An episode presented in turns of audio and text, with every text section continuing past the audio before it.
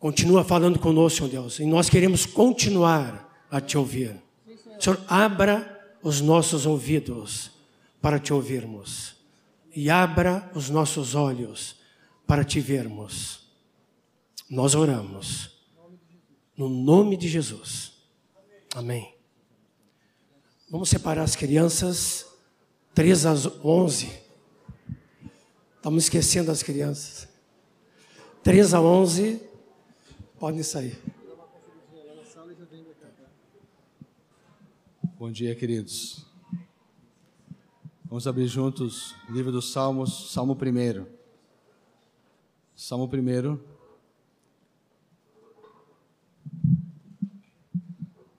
Diz assim: Bem-aventurado o homem que não anda no conselho dos ímpios, não se detém no caminho dos pecadores, nem se assenta na roda dos escarnecedores. Antes, o seu prazer está na lei do Senhor, e na sua lei medita de dia e de noite.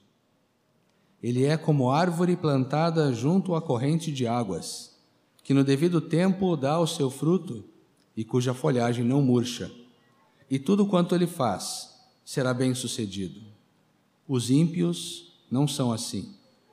São, porém, como a palha que o vento dispersa.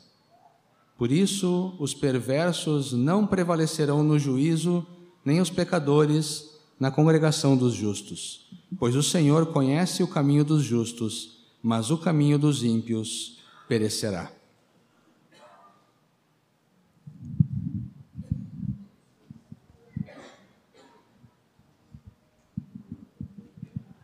Bendito é o nome do Senhor. Gostaria de meditar um pouquinho com os irmãos a respeito do Salmo 1, especialmente essa primeira parte do Salmo 1, versículo 1.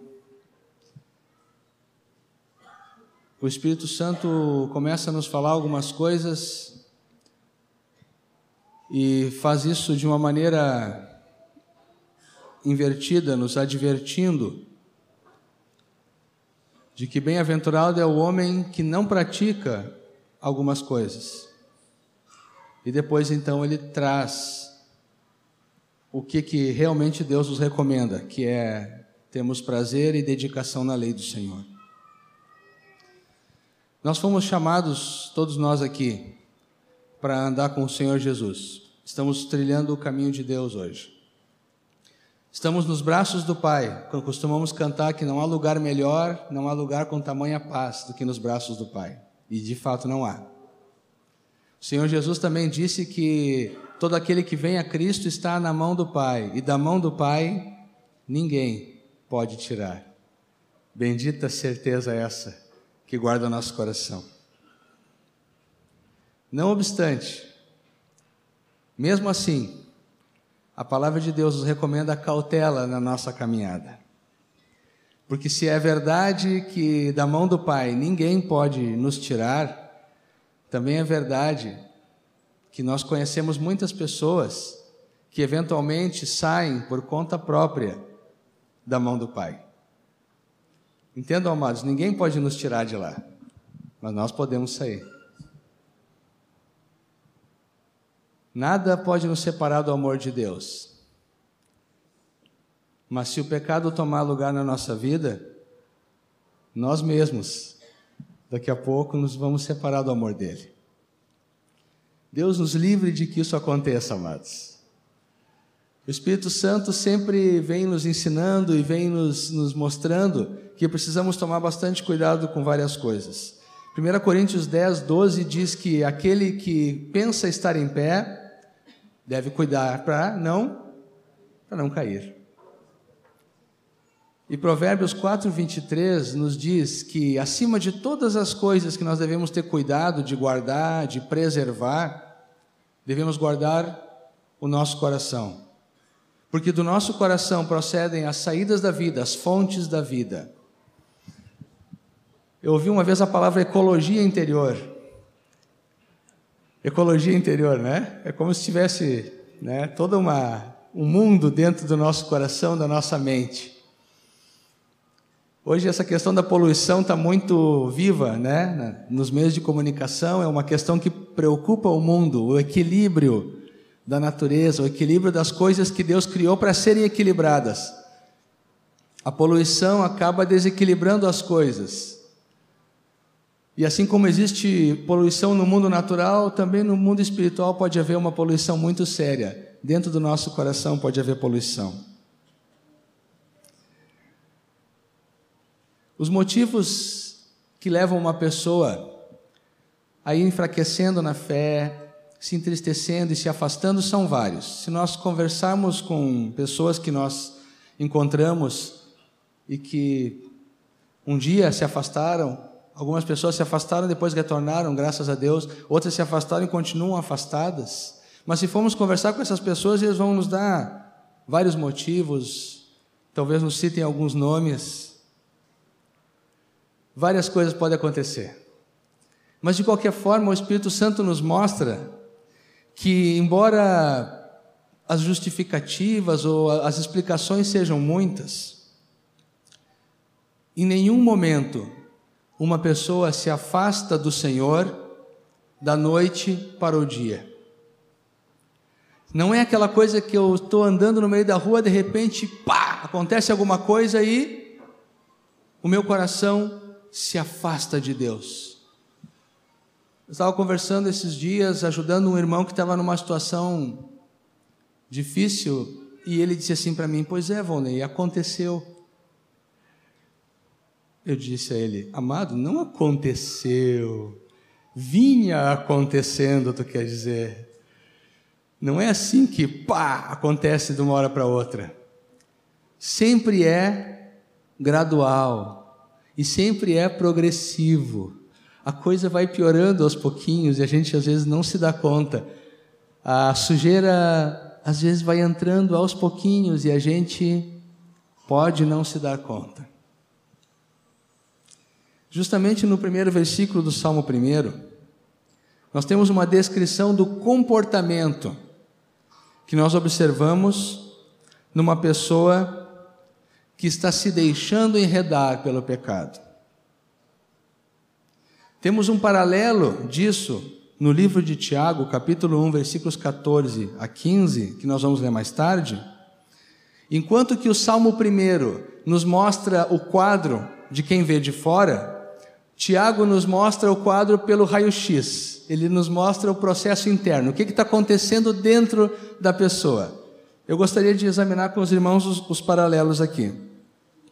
Essas passagens nos ajudam a entender, mas melhor do que isso, nos ajudam a discernir o perigo antes mesmo que ele tome espaço no nosso coração. Vamos primeiramente analisar a progressão que nos traz o Salmo 1. Versículo 1, né? Bem-aventurado o homem que. Três coisas nos são faladas aqui. Primeiro, não andar no conselho dos ímpios.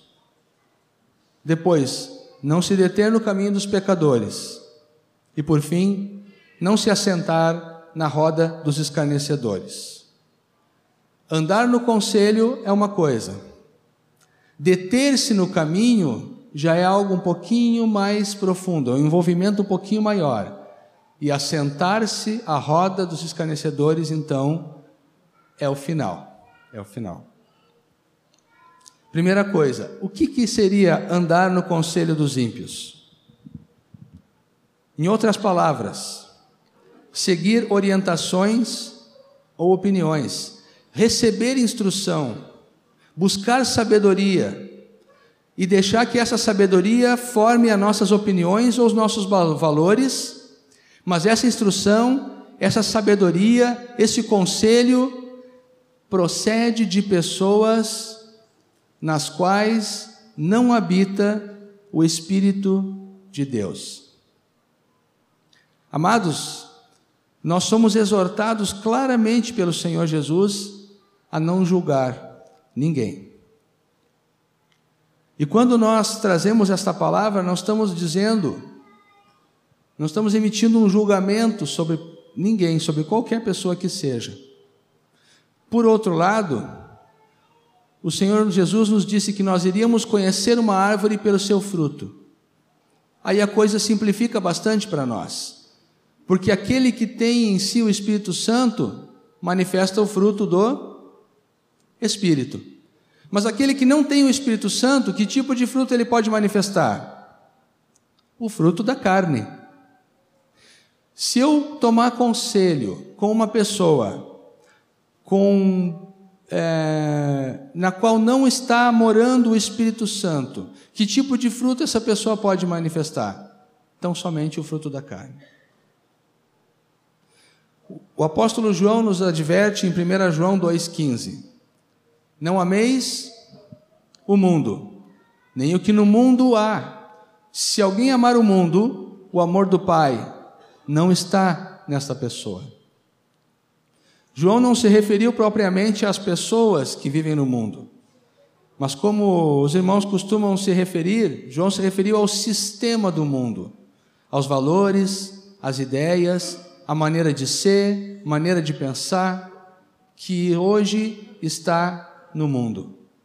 Sabe, amados, quando nós buscamos conselho, quando nós permitimos que essas orientações práticas que existem no mundo, de pessoas que são sábias, que são preparadas, pessoas que são experientes e até mesmo bem intencionadas, mas pessoas nas quais não habita o Espírito Santo quando permitimos que esses conselhos entrem na nossa mente e nós nos alimentamos dele, nós estamos poluindo o nosso interior. A nossa mente começa a se preparar não para o conselho de Deus, mas para o engano do inimigo. Estar andando no conselho dos ímpios é o primeiro passo para que o nosso coração se afaste voluntariamente da graça que Deus reservou para nós. Expomos a nossa mente ao engano. Não existe nenhuma área, não existe nenhum assunto da tua vida ou da minha vida, por mais prático que seja, que não esteja contemplado dentro do conselho de Deus. Não existe nada, amados. Existem assuntos onde a palavra de Deus nos dá orientação clara. Por exemplo, respeito da mentira. A Bíblia diz: o pai da mentira é o diabo. Pronto, resolvemos a questão. É um assunto claro, tem um versículo muito claro que instrui sobre isso. Outros assuntos podem ser um pouco mais complexos e um pouco mais subjetivos. Não existe um mandamento claro na Bíblia. Mesmo que não exista um mandamento claro, nós vamos encontrar aqui princípios, que são o quê? São aquelas verdades gerais da palavra de Deus que podem ser aplicadas em qualquer situação da nossa vida. Não devemos buscar conselho fora da palavra de Deus e fora do conselho de Deus, porque não precisamos e porque todo conselho que não procede de Deus, procedendo da carne, é morte. São caminhos de morte. Toda sabedoria humana foi gerada dentro de um coração rebelde e independente a Deus, e fatalmente vai nos contaminar, no sentido de nos apartar de Deus. Não tenham dúvida nenhuma a respeito disso. Aquele homem, aquela mulher, sendo discípulo, que começa a andar no conselho dos ímpios, se expõe a um grave risco. Hoje em dia, eu, eu sempre me lembro, e tenho comentado com alguns irmãos, a ousadia do diabo é tão grande que ele colocou, ele se apresentou numa campanha que está sendo veiculada por vários meios de comunicação, trazendo bruxa, trazendo a própria figura do diabo, com a ousadia de querer ensinar as pessoas a criarem os seus filhos. Vocês acham que nós precisamos de conselho do diabo para criar nossos filhos, amados? Vocês acham que eu preciso que o diabo venha dizer para mim: cuida bem das tuas filhas, porque eu cuido bem dos meus diabinhos? Isso é, é um, é um, é um descaramento muito grande. Sabe qual vai ser o próximo passo? O próximo passo vai ser assim, ó. Nem o diabo bate nos seus filhos. mas os cristãos batem.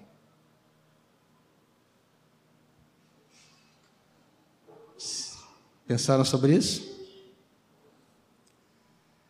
Sabe, amados, todo, todo meio de comunicação, todo mundo, toda ideia mundana, por mais a pílula, por mais dourada que seja, continua sendo veneno. E isso pode entrar de maneira sorrateira na nossa mente, no nosso coração. Podemos estar cantando uma musiquinha, nossos filhos podem estar cantando a musiquinha. E nós estamos andando no conselho dos ímpios. Que coisa triste. Não precisamos disso. O Espírito Santo tem todo o conselho, ele tem a sabedoria, ele tem a vida. Somos exortados a não andar no conselho dos ímpios, ou seja, não deixa, amado, que isso entre na tua mente. Não busca conselho fora da palavra de Deus, não busca conselho fora do conselho de Deus. Porque se tu fizeres isso, o passo seguinte é deter-se no caminho dos pecadores. O que, que é deter-se no caminho dos pecadores? Bem, aquela pessoa que já se interessou em buscar um conselho dentro da sabedoria do mundo, agora já se acha interessada em observar e admirar o modo de vida que aquelas pessoas têm. Eu já não estou apenas ouvindo o que eles dizem, mas eu passo a admirar a vida que eles têm, passo a admirar o seu procedimento. Talvez até eu pense assim: puxa, a igreja tem muita coisa a aprender com este grupo aqui. A igreja tem muita coisa a aprender com essas pessoas. Olha como eles têm essa vida de boas obras. Olha só como eles se amam. A igreja precisa ser assim. Primeiramente, os conceitos entraram no meu pensamento. Depois eu comecei a admirar o procedimento de pessoas que não têm o Espírito Santo de Deus. E eu já estou até achando que em algumas áreas, em alguns procedimentos, eles estão melhores até do que a igreja. A palavra de Deus nos adverte contra toda forma de soberba e de arrogância, de maneira que nós, que fazemos parte da igreja, sabemos que a igreja é feita de homens, de mulheres, de carne e osso, que estão ainda em construção, portanto, estão muito longe da perfeição. É certo que eu vou achar muitas áreas que estão incompletas na igreja. Isso é uma coisa.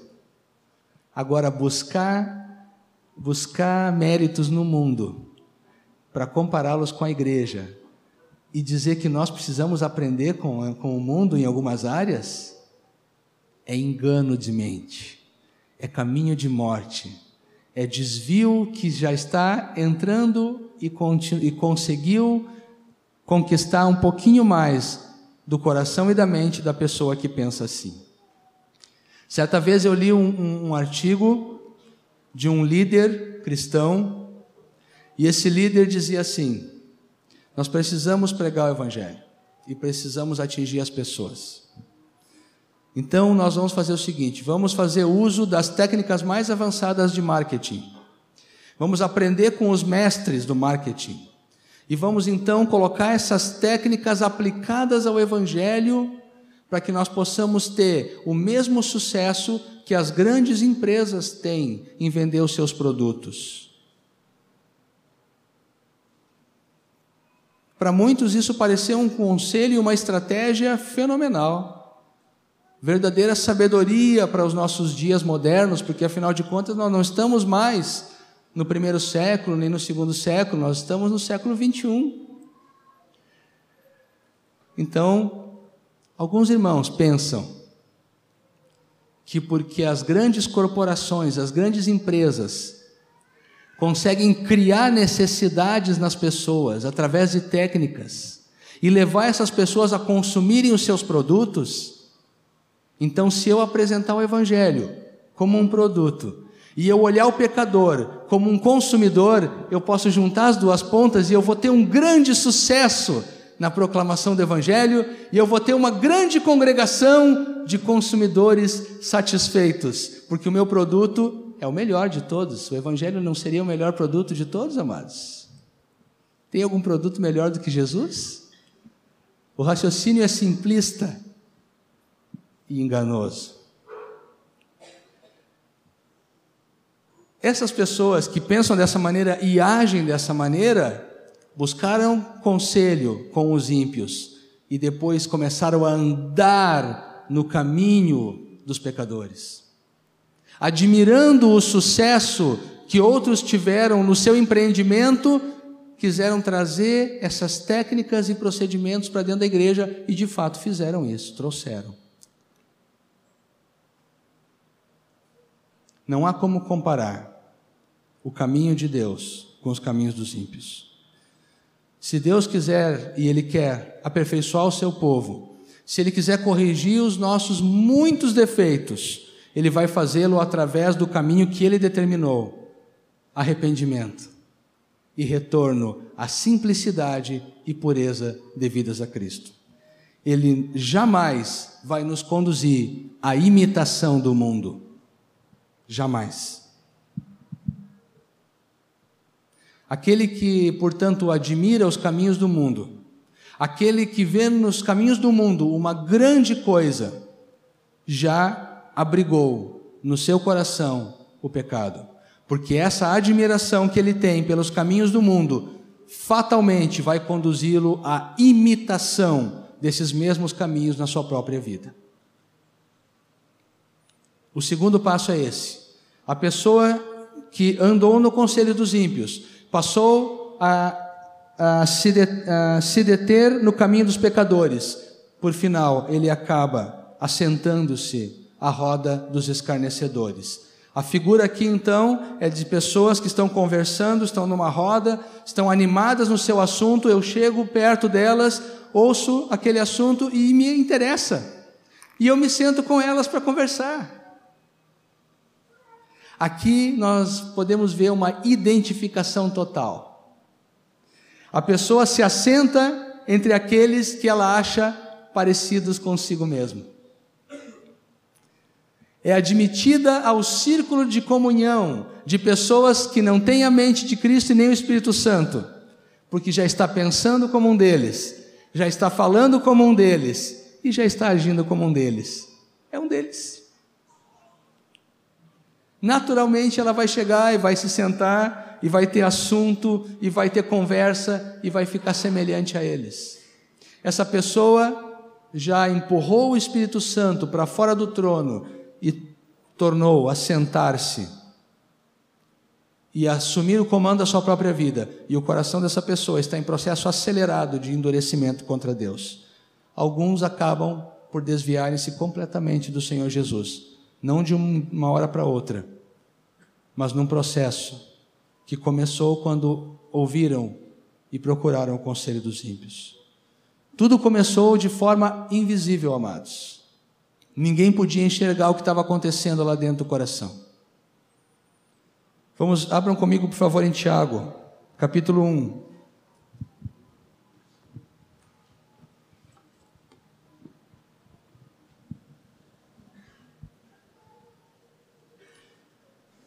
Vamos ler Tiago capítulo 1, versículos 13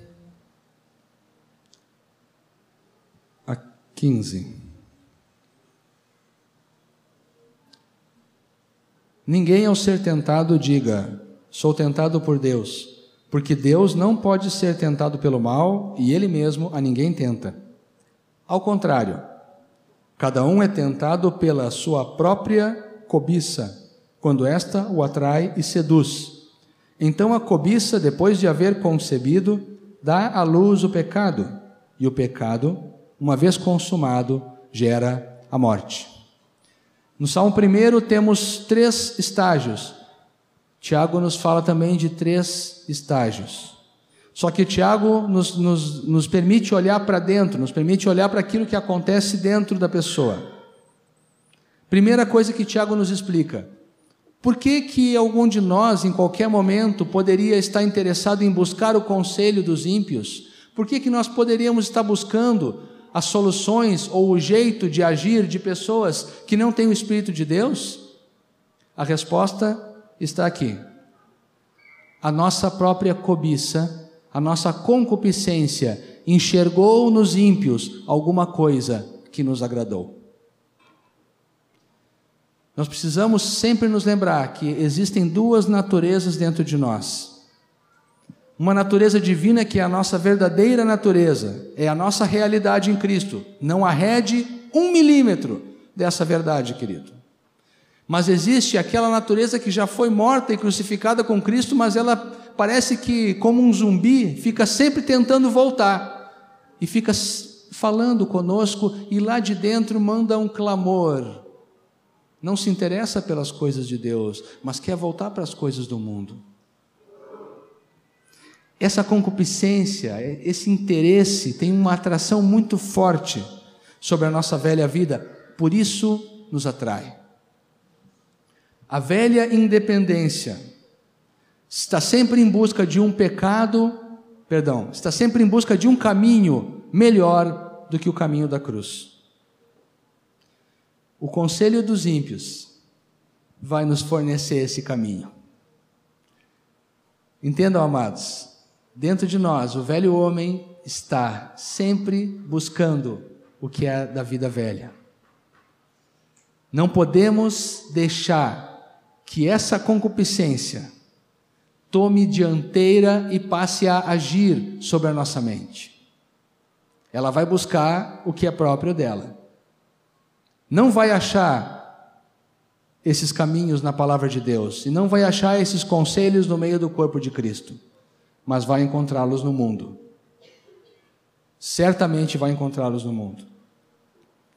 Depois que nós cobiçamos, depois que nós nos interessamos por aquele conceito, por aquele pensamento que atende à nossa natureza antiga, atende ao pecado em nós, nós vamos então passar a admirar e nos identificar com aquelas coisas. É então que a cobiça dá a luz ao pecado. E o pecado, Jesus nos falou, nos ensinou em Mateus 5, que o pecado é claramente uma questão interior. Ou seja, antes que eu agrida ou mesmo fira fisicamente o meu irmão, se eu estou indignado e irado e amargurado contra ele, Jesus me disse que no coração eu já pratiquei homicídio. Ninguém viu, mas no meu coração eu já pequei. Antes que eu venha a ter um relacionamento íntimo com uma mulher que não é minha esposa, antes que eu venha consumar o fato de ter a relação sexual com ela, se no meu coração eu estou desejando isso, Jesus me disse que no meu coração eu já adulterei com ela. Ninguém viu, só o Senhor e eu. O pecado é uma questão de coração, muito mais do que de atitude. Quando aprovamos e admiramos o modo de ser e de pensar dos incrédulos, o pecado, como eu disse antes, já tomou lugar, já tomou espaço. Fica provado que nesse momento, quando nós agimos dessa forma, para nós as coisas já se inverteram. A sabedoria de Deus, que nos leva à santidade, nós estamos considerando que é loucura. E os caminhos do mundo, nós estamos considerando como sabedoria. Por isso temos vontade de praticá-los. Vejam que o engano já entrou na mente. E o pecado, uma vez consumado, gera a morte. Consequência inevitável: separação de Deus a morte espiritual.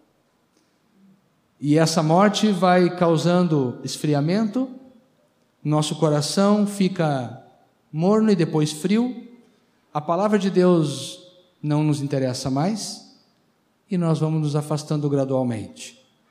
Tudo isso acontece dentro do coração. Sabemos que toda essa essa gradação todo esse processo dramático que é, porque pode levar uma pessoa a se afastar definitivamente do Senhor, mas nunca é definitivamente porque o Espírito Santo está sempre trabalhando no sentido de nos levar ao arrependimento e de interromper esse processo em qualquer momento. E ele é poderoso para levar à restauração qualquer um que esteja enredado pelo pecado, seja na sua mente, seja no seu coração, seja na sua prática. A qualquer momento, nós podemos entrar na direção certa. Vamos voltar ao Salmo 1, vamos ler os versículos 2 e 3. Esse é o caminho sobremodo excelente que o Senhor nos propõe.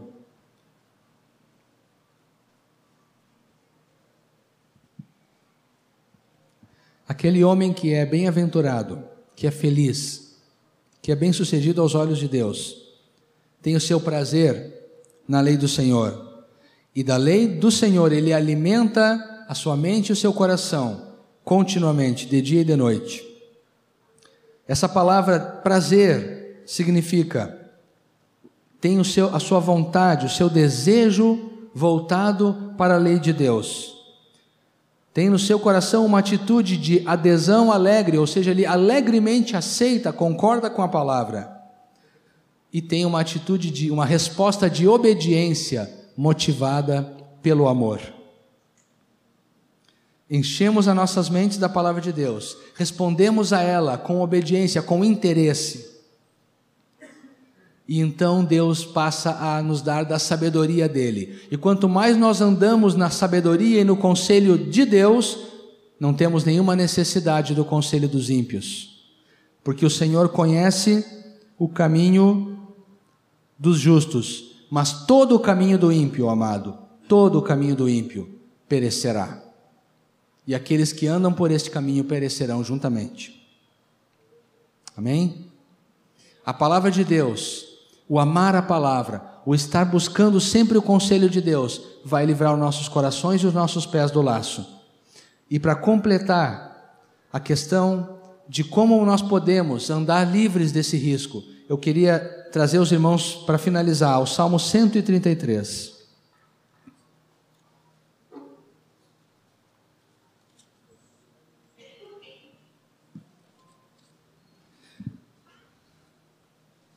O Salmo 133 nos leva a completar o quadro da bem-aventurança.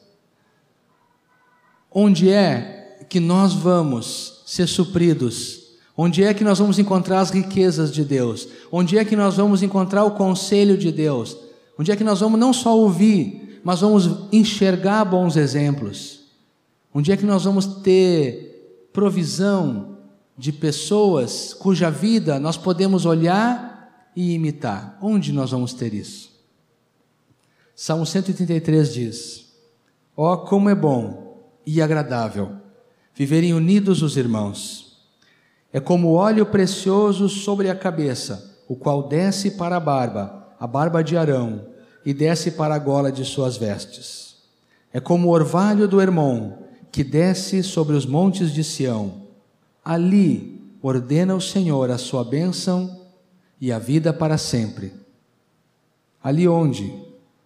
No Monte Hermon ou no Monte Sião? Primeiramente, é ali onde estão unidos os irmãos. Ali o Senhor ordena a sua bênção. É ali que o óleo cai, passando pelo cabeça, atinge a cada um dos membros. Vive, querido, vivamos nós intensamente a vida do corpo de Cristo. Não deixa de aproveitar, não deixa de receber da riqueza abundante que Deus derramou sobre cada membro da igreja. Aqui na igreja, no corpo de Jesus, é que tu vais receber a verdadeira sabedoria. Aqui tu vais receber o verdadeiro caminho. Aqui tu vais ser suprido, porque os irmãos vão suprir aquilo que tu não tens, e tu vai poder repartir com eles aquilo que Deus já formou em ti e que está fazendo falta na vida deles. Quando os irmãos estão unidos, quando os irmãos estão vivendo de fato na coinonia, naquela comunhão amorosa e de serviço mútuo, a bênção, a unção de Deus se derrama e atinge todos e cada um dos nossos membros. Direção, progresso, crescimento na nossa vida.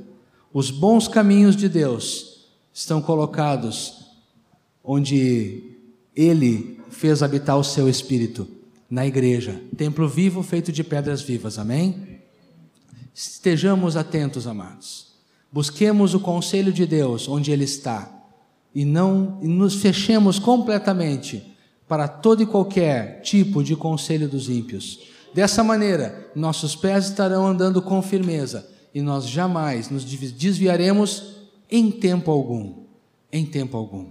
Amém? Aleluia. Gostaria de cantar, que nós cantássemos agora um cântico que diz que a graça do reino de Deus é para mim e para você, e ela está sobre mim e está sobre você e a vida de cada um de nós foi gerada em Deus para abençoar uns aos outros. O Senhor Jesus nos edificará e as nossas vidas certamente frutificarão. Amém?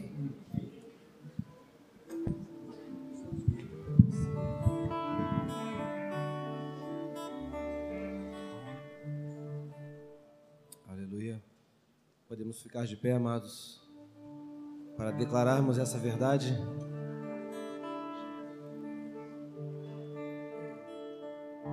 Ó oh, Senhor, aleluia, Senhor. A graça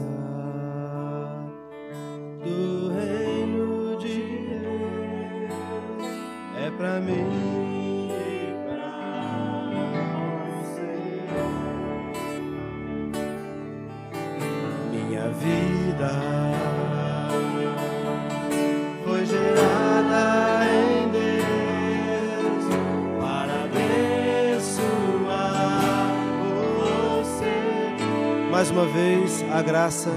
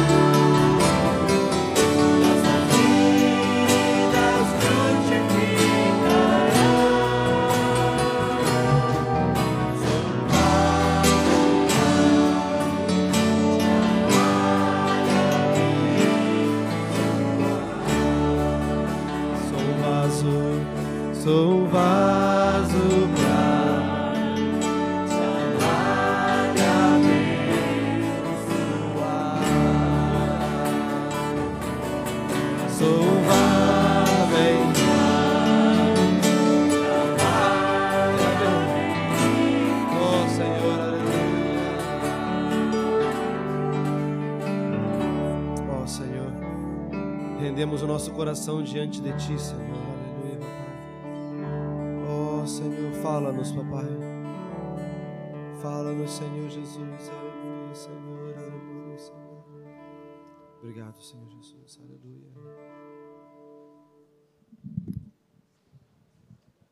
Irmãos, antes de nós sairmos, queria testemunhar uma coisa que está bem dentro daquilo que o nosso irmão Voleiro nos falou nesta manhã, em nome de Deus nos falou através dele.